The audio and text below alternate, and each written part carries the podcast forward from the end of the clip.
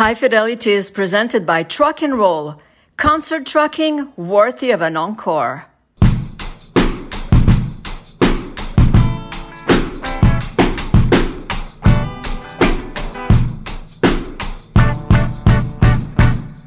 So here we are with Jason Bajada. Super happy to have you here. Welcome Uh, to High Fidelity. Thank you very much. Excellent book, excellent movie. It I- really I, is, I, and- love your work. Yes, and an excellent song, Elvis Elvis Costello song. It Absolutely. is a great book, eh? I mean, it's Mhm. uh, the classic book about the. Uh, I mean, it's it's got the classic record store nerd guy, right? Uh, The, Totally. the classic scene where the guy comes in to try to buy. Um, I just called to say I love you, and uh, the guy's like, "I'm not selling that to you." Does uh, does this look like the kind of record store that sells? I just call us to say I love you. Go to the mall. That's Right. that's that's the movie. Uh, yeah, uh, Jack Black's incredible answer to that.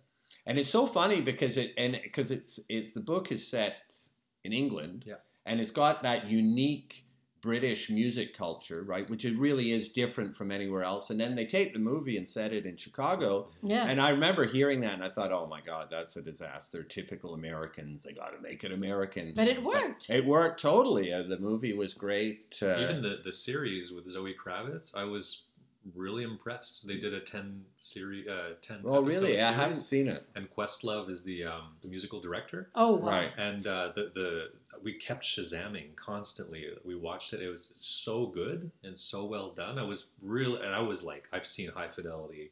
20, I used to work in a video store, so I, I we watched it like probably fifty times just in the background. I knew by heart. It's it's funny how you talk about shazamming a TV show because I've been doing that so much.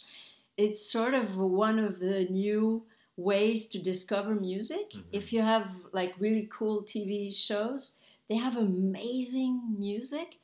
And I keep shazamming and discovering new songs, and I'm making myself playlists of melancholic, smooth song, and uh, I, I just love that. How do you still discover new music? Well, that's one of the ways because I don't listen to much music anymore. I mean, I, I do and I don't, not as much as I used to, like sitting down with you know the sleeve because I do buy vinyl and and but I, I just don't do it anymore. Um, I listen to podcasts a lot and audiobooks, but then uh, discovering music, like I'm constantly adding to playlists through Shazam. Like we watched Euphoria on uh, Yeah. HBO, and just uh, every episode, probably three, four Shazams because it goes from like you know, like some hardcore electronic, you know, like music that I would never be exposed to, to like Nina Simone. To Mm. like, so I'm just, oh, what's this track? And the, and the music supervisor, I found her on Twitter actually, like congratulated her because, Oh yeah. um, and Twitter's a really powerful tool for that. Like everybody's on there that you know, like you, you can send a little direct message, and Do you, do you have a Do you have a blue check?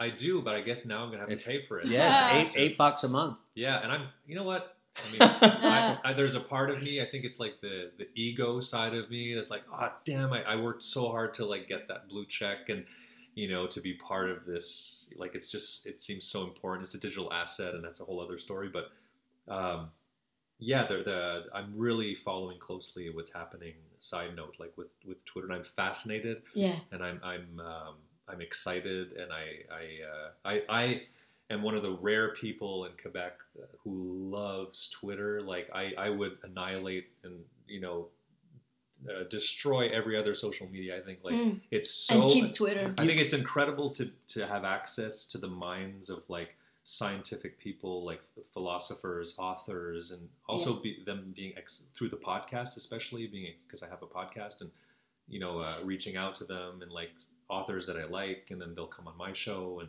you know I'm with you that I pick the people I want to follow, and I, you know, I tr- tend to publish what I publish in my tweets, and it's my articles, and it's generally ki- kind of stuff about culture and sports, and it's I don't do politics, and so I'm not in that cesspool. And and like you say, you you follow people that you like, and other journalists who are doing interesting things, and even musicians, and you know, even just like I, you know what I, I follow, like I'm obviously into the old punk and new wave, and they publish all those photos. Just seeing beautiful photos every day of the Velvet Underground or Blondie or something. Mm. So there's a lot of great stuff you can get out of Twitter. It's got a bit. stand-up comedians too. Like initially, I think what was really brilliant about Twitter is that it's uh, you could see how creative people could be with like you know 200 characters or whatever, 240 characters, like if you follow a stand-up comedian, like the zingers they would come up with, you're like, wow, that was just like literally nine words, and and it's this economy of words of how you can make someone think or laugh with just some zinger. I mean, the problem is that it's quite possible that Musk will actually destroy Twitter. I mean, it might actually happen, right? Because that whole thing about uh,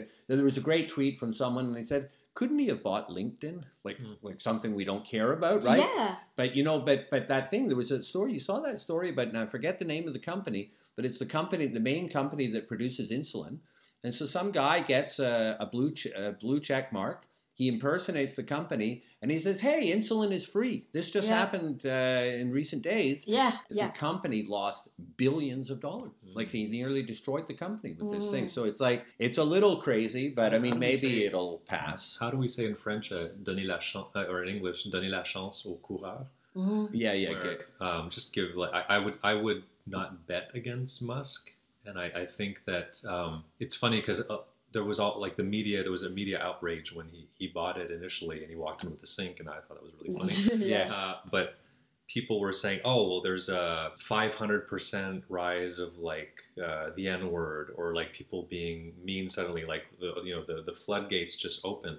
And then a couple of days later, I think Musk had said like he, he did a, a, a Spaces. You can like listen to Spaces on Twitter, which I think is great. I, I And people I- don't know about this, but he was there was like hundred thousand people, and he's like, "It's funny." People got upset at me. It's like we didn't even look at the protocol yet. We didn't even do anything. It's the same Twitter as you've been using for twelve years, and like Nothing has changed like we didn't even get our, our engineers in here to like look at what we can do to eliminate yeah hate speech is not going to be permitted you know just it's like it's funny how people are jumping Well, to- you see, to- this is, and it's one of my like biggest problems with the world that we live in and the era is that everything has to be black and white, right? Yeah. And I think that like I've always felt that you should look at the world as a gray place, and so there's Mm. there's bad aspects to like we're saying about Twitter. There's bad aspects to it, and there's good at and but like it's the rush to judgment on the le- right and the left for that matter, right? And it's just yeah I, I, blanket condemnation right on the spot, and it's like I had um uh, on my podcast Boucar Diouf Mhm. Right. uh, who was one of my favorite guests to, to, to Mhm. speak to, and, and he we talked about this, and he said uh, he's like Jason, um, the the be- in French, he said the best conversations are not on the extremes; they're in the middle. They're the most beautiful Right. conversations to have, and True. like the most eye opening, and where you can learn the most. And so I, I, I hold that very close to my heart. And, What do you like about podcasting? Why did you want to have your own podcast? Um, I think that the initial reason was that I was I'm, I'm a very um, like in the music industry we tend to see people like we see people on screen right? We see people on Twitter on Instagram and and uh, through the media and this person won a prize and this and that and artists and I'm always a bit intimidated to speak with people in a social gathering like a 5 à 7 cocktail hour or album launch or um, you know like when like Montréal en Lumière will happen they'll have like a lancement programmation. So I'm standing there and Louis Jean Cormier is there and the Dead Obies and you know like Betty Steph or like I remember. So just random people that I know of but I've never spoken to and I wouldn't necessarily go like hey great music or this and I would probably see you you know in, in one of these events and be a little bit like well why would I go talk to her? Or why would just say hey and then it's kind of weird. And so there was something about I know that like one on one it's easier and it's yeah, I'm sure we have plenty to talk about like I I toured with Martha Wainwright Yes. you know 15 years ago and we didn't really speak like Mm. even on tour like she was doing her thing I was doing my thing and I didn't want to you know bother her and then I have her over at my place I make her a coffee and we'll sit down and then we talk for an hour and a half and it's like wow Oh. you're it's so fun to talk to you and to get to and there's no game being played or anything yeah, yeah. so yeah. that that was the main reason like i got to speak to people that i felt like speaking to or speaking with But it's interesting that you really seem to have that curiosity as well about music and other musicians and discovering music. Because honestly, as someone who interviews a lot of musicians, it's probably half and half. Half of the musicians do that, and I'm not going to name names, but there are lots of major musicians who just don't seek out new music. They listen to a certain thing when they were 15, and that's yeah what they, you know. But you're really curious. I mean, how does that impact on your music that you're still out there discovering things? well i mean it's kind of a, a double-edged sword because I, and and you know, growing up, I, I played covers in bars and restaurants also. So I was studying all these different genres of music, trying to make them work on an acoustic guitar, and um, you know, that's why I always admired like a band, for instance, like the National, like Mm. like a band like that. They just they have one sound and that's it. And then like True. they'll they'll they'll make all these fabulous songs with that one sound. Like you recognize them instantly, the same way you'll recognize Weezer instantly, or you'll recognize And that's not the case with And- you. and you have such that- a wide range of musical well, that's the styles. problem is because, I mean, it's it's a problem and it's not. But that's you know that's why I think Beck's really interesting. That you know he'll do something that sounds like a bit more like Prince, and then do something that sounds like Nick Drake, and then Yeah. Or then like Morning Phase, which is like Yeah. uh, 70s uh, Which Cat is- Stevens album. Or which is kind of what I naturally went towards because I kind of want to write that Elliott Smith song, but I also want to kind of write that Julia Jacklin or Courtney Barnett song, and then I'll, you know, I'll hear like an old, I don't know, Dylan song, and I'll like, oh, I want to do a harmonica, like, and then I, I want to do, I, I go to LCD Sound System show, and I'm buzzing out, and I'm like, I want to do Brooklyn isn't big enough for the both of us. I want my dance song, like. Mm. So I just, yeah, I, I just learn from mimicking and kind of ruining. Like I'll try to write, you know, a Bjork song and fail miserably, but then it'll become my song, and that's fine. You know what I'm saying? Like I'll just like learn her chord structure or her rhythm pattern. Like for one day, I'll be in a whole total Bjork thing. Like I'm freaking out over what she does. And then it just ends up sounding like me, so I kind of used that to get. I to was going to say that there's something still stylistically and thematically. I think that like it, you're right that you know it's Jason Bajada. Like it's not like you're going to do like Drake and do a house album, which is Yeah, yeah. something I, completely um, different. See, I I uh, start to like overthink all this stuff, and like in these contexts where we talk about it, and then people are like, "Whoa, you you know, you're overthinking this whole thing." Like in the end, when we hear your music, it sounds like you, and Correct. you, you hear all the in, inspirations, the influences, and you might think your song sounds like a Mm. you know that you took the that Nina Simone chord structure, what, but it's in the end, it's like nobody cares. Like we're listening to Jason Bajada. Well, you know what? It's funny because I and I know you're you're a big fan of Daniel Belanger. It's it's making me think a bit like he's like that too, right? Mhm. Like he does, you know, Reve Mieux, where he really went into the But electro thing. Then he did that. Yeah. I forget the name, but the kind of rockabilly swing album. Yeah. And but it's always Daniel Belanger, right? And and it's always Jason Bajada. you Like, It's can't, you can't really hide from yourself in the end. Like you're, you're trying sometimes, but then in the end, like it resurfaces your your ticks, your uh, your kind of like you know the the way. I guess it's the same way with the boxer, like the way he hits. He has like this thing that he's been doing over and over and over. So I have all when I co-write, I get out of that. Like when I write Mm. with Matt Holubowski, for instance, Mm. like we're I'm like, oh my, that's what you do with those three chords. Like I would have never gone there. And but Mm. then I'm like, wow, this is so much better. Like I, I, I always want to be surprised, and I find that the best moments in my music are the accidents that I Mm. that ended up being like make making me seem like a genius or something. Like, oh, how- how'd you get to that melody? Like it was kind of a mistake. I fell in this chord on the piano. Like I had to figure ask someone what what this chord was. You know.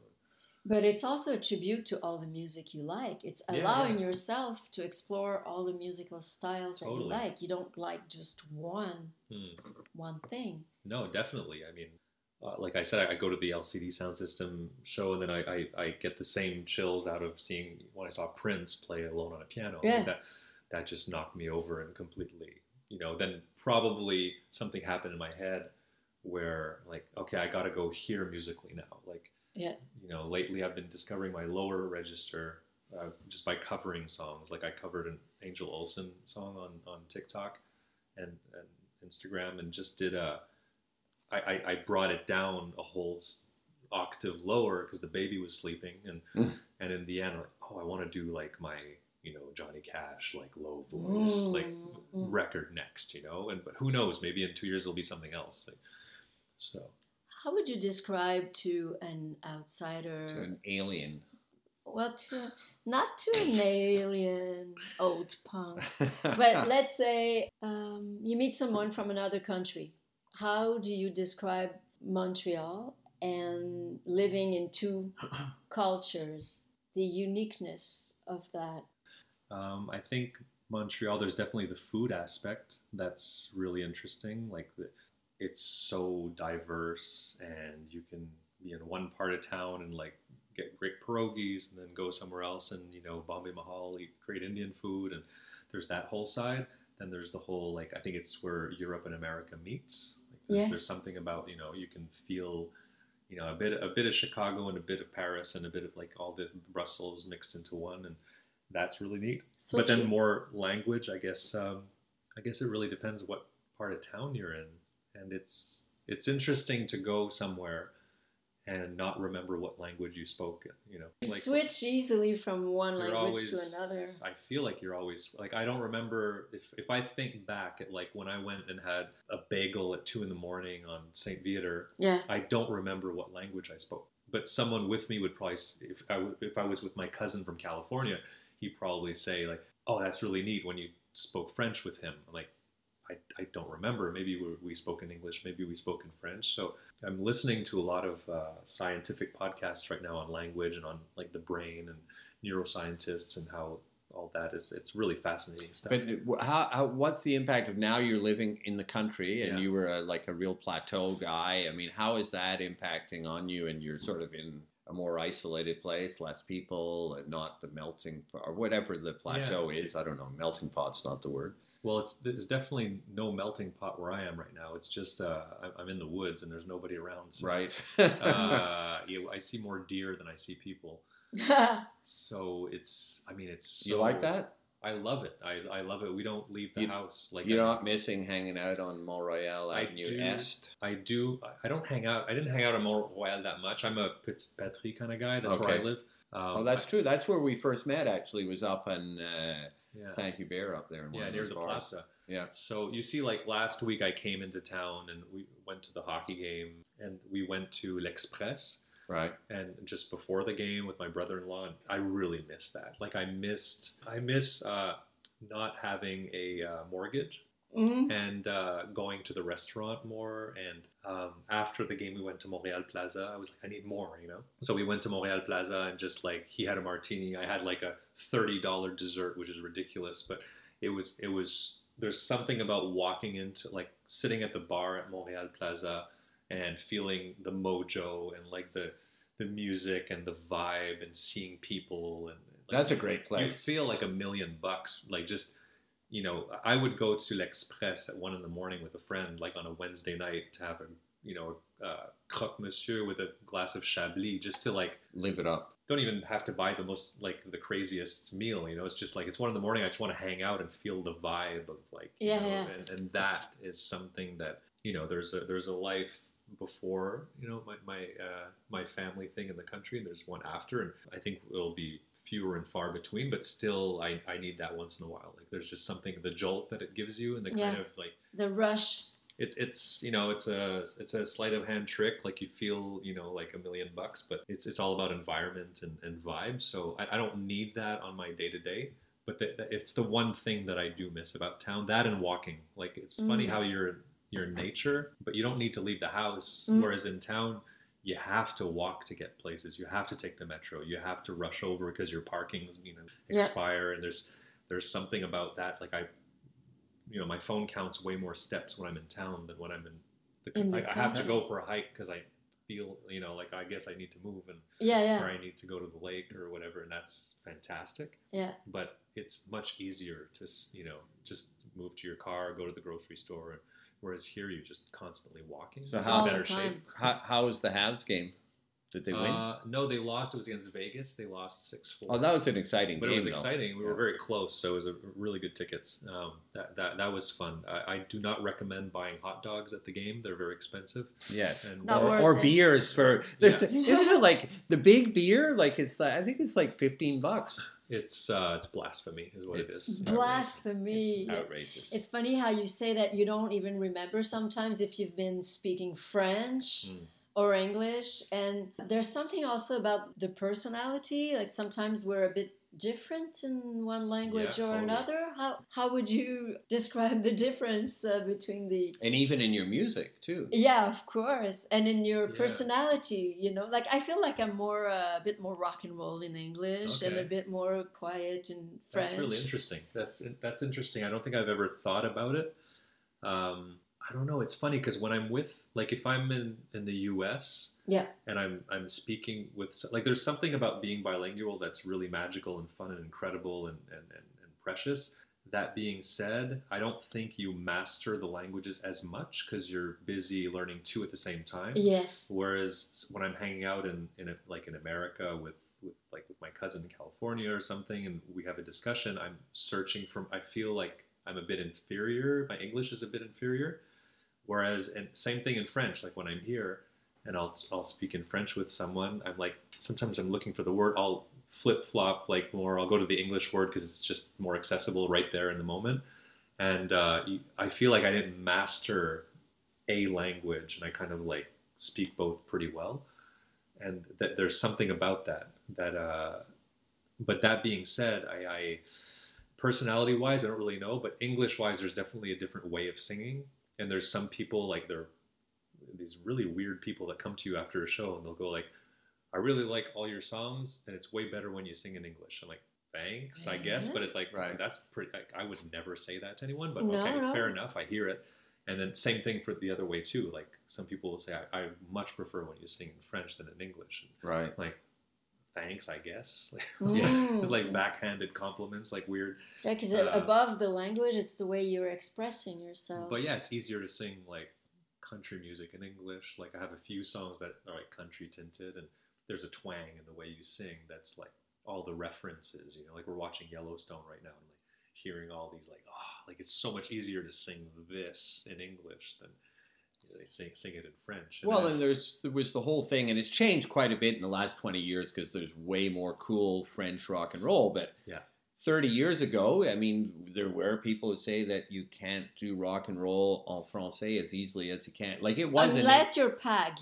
Hmm. unless you're packed. That's Michel right. He- Pagliaro. yeah, he did it for J'entends frapper onwards, right? But I mean, Yeah, y a une So, but émeute dans la prison. Yeah, fantastic. Well, he did that whole. Remember, he did that whole album of covers of old '50s rock and roll songs Mhm. in French. Mhm. And I remember I've, I've become friend. Well, friends. I see, I see Michel quite a bit, and I, I would say, "Oh man, Michel, But the album was called Rock and Roll, and I said I love that album. And typical Paggy's like, "I hate that shit."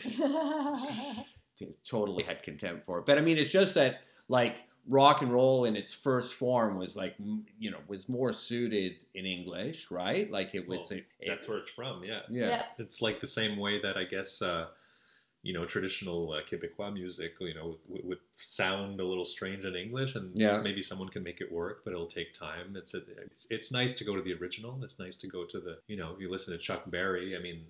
Sure, there's rock and roll in French, but it's hard to. That, that's like the, the holy grail. That's like the, the, the OG right there. I mean, Yeah. same thing with hip hop. Like, there's some great, you know, French hip hop right now, and it's become its own animal Yeah, that's But- pretty amazing. Actually, but it's like can it i mean it it's something else the same way the big mac is not a hamburger it's a big mac like the, if you want a hamburger you can do something on the barbecue and it's going to be it's going to be a hamburger Yeah. and then the big mac's just like this weird species right there that just it tastes so good but it's, Yeah. it's not a burger Yeah. same thing like with you know i think like hip hop has become this whole in french is completely different than the original perhaps like you know the Tupacs and the and the Biggies and all that stuff. Like No, it- that might it be- came from Brooklyn. It came from Right, but that might be kind of you know because I was thinking like when we think of classic in French and rock and roll was English, and meanwhile in France it was La Chanson and Gainsbourg, and it was very lyric focused. And of course, Mhm. the most lyric text focused music in the universe Yeah. is hip hop. So Yeah. in a way, it works in French because, and both here and in France because Hmm. it's very word focused and it's a Yeah. very That's really word point. focused culture. You know? But I think it's interesting when you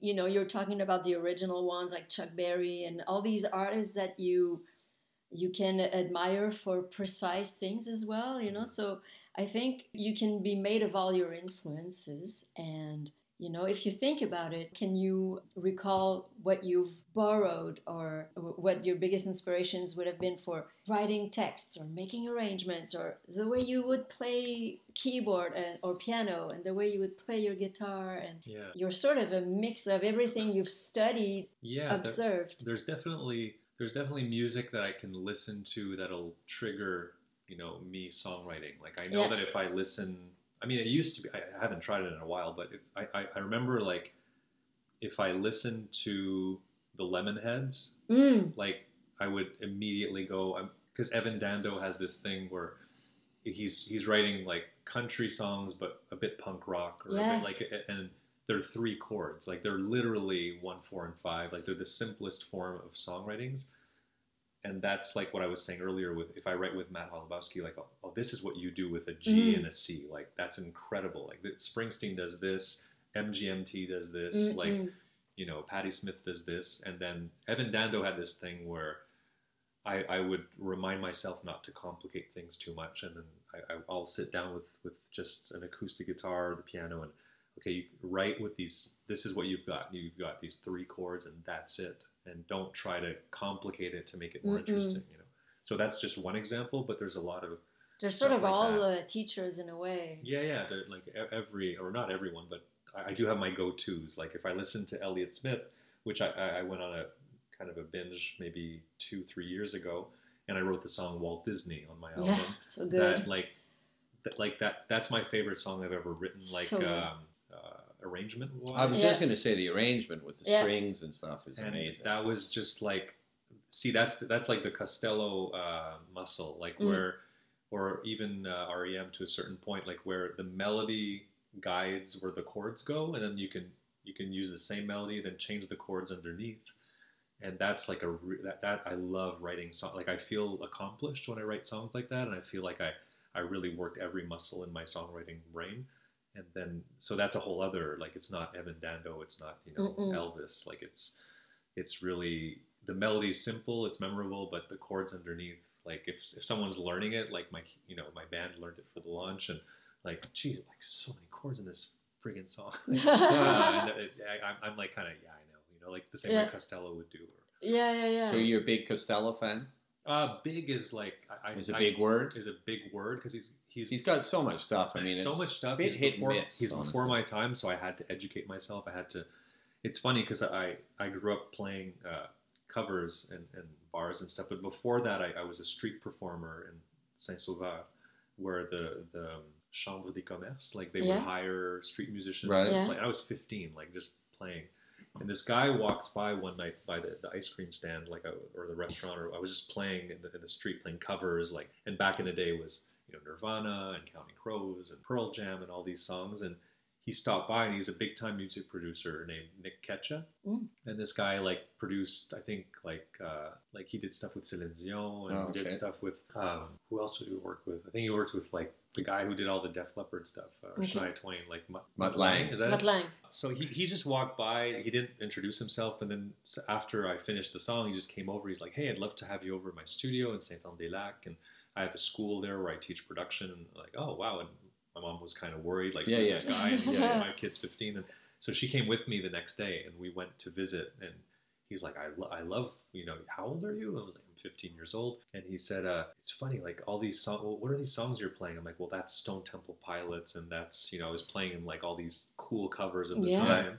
And he's like, "That's really neat." He's like, "You know, your music tastes will change throughout time, and you'll probably discover, like, you'll realize you don't know it all, and that you there are people before you that were just." I, I don't remember the way he voiced it or said it, but he said, "I feel like one day you're really gonna like fall, like put this music aside and fall in love with like Neil Finn from Crowded House and Right. uh, Elvis Costello." And I had no idea who he was talking about, so I was like, "Whatever, boomer!" Like, Yeah, yeah. and, and you know with my attitude like 14 15 years old and he said I, I want you to this is before the internet and i want you to find the song called alison by uh, elvis costello he's like this is and my, i was like what's that song and he's like you know it's, it's, it's his biggest hit it's called alison and it's just this gorgeous like I, I hear jason doing this kind of stuff later and he's done punk rock and he's done you know like all kinds of music and jazz and but there's there's something about Alison remind I feel that's the direction he's going in.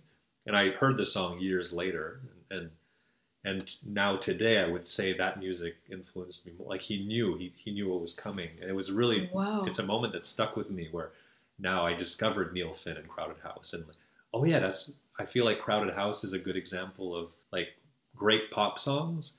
Maybe don't have the cool factor of like the Smiths and Velvet Underground and Mhm. all that, but like More so pop. like REM, so important. You know, it's like so important.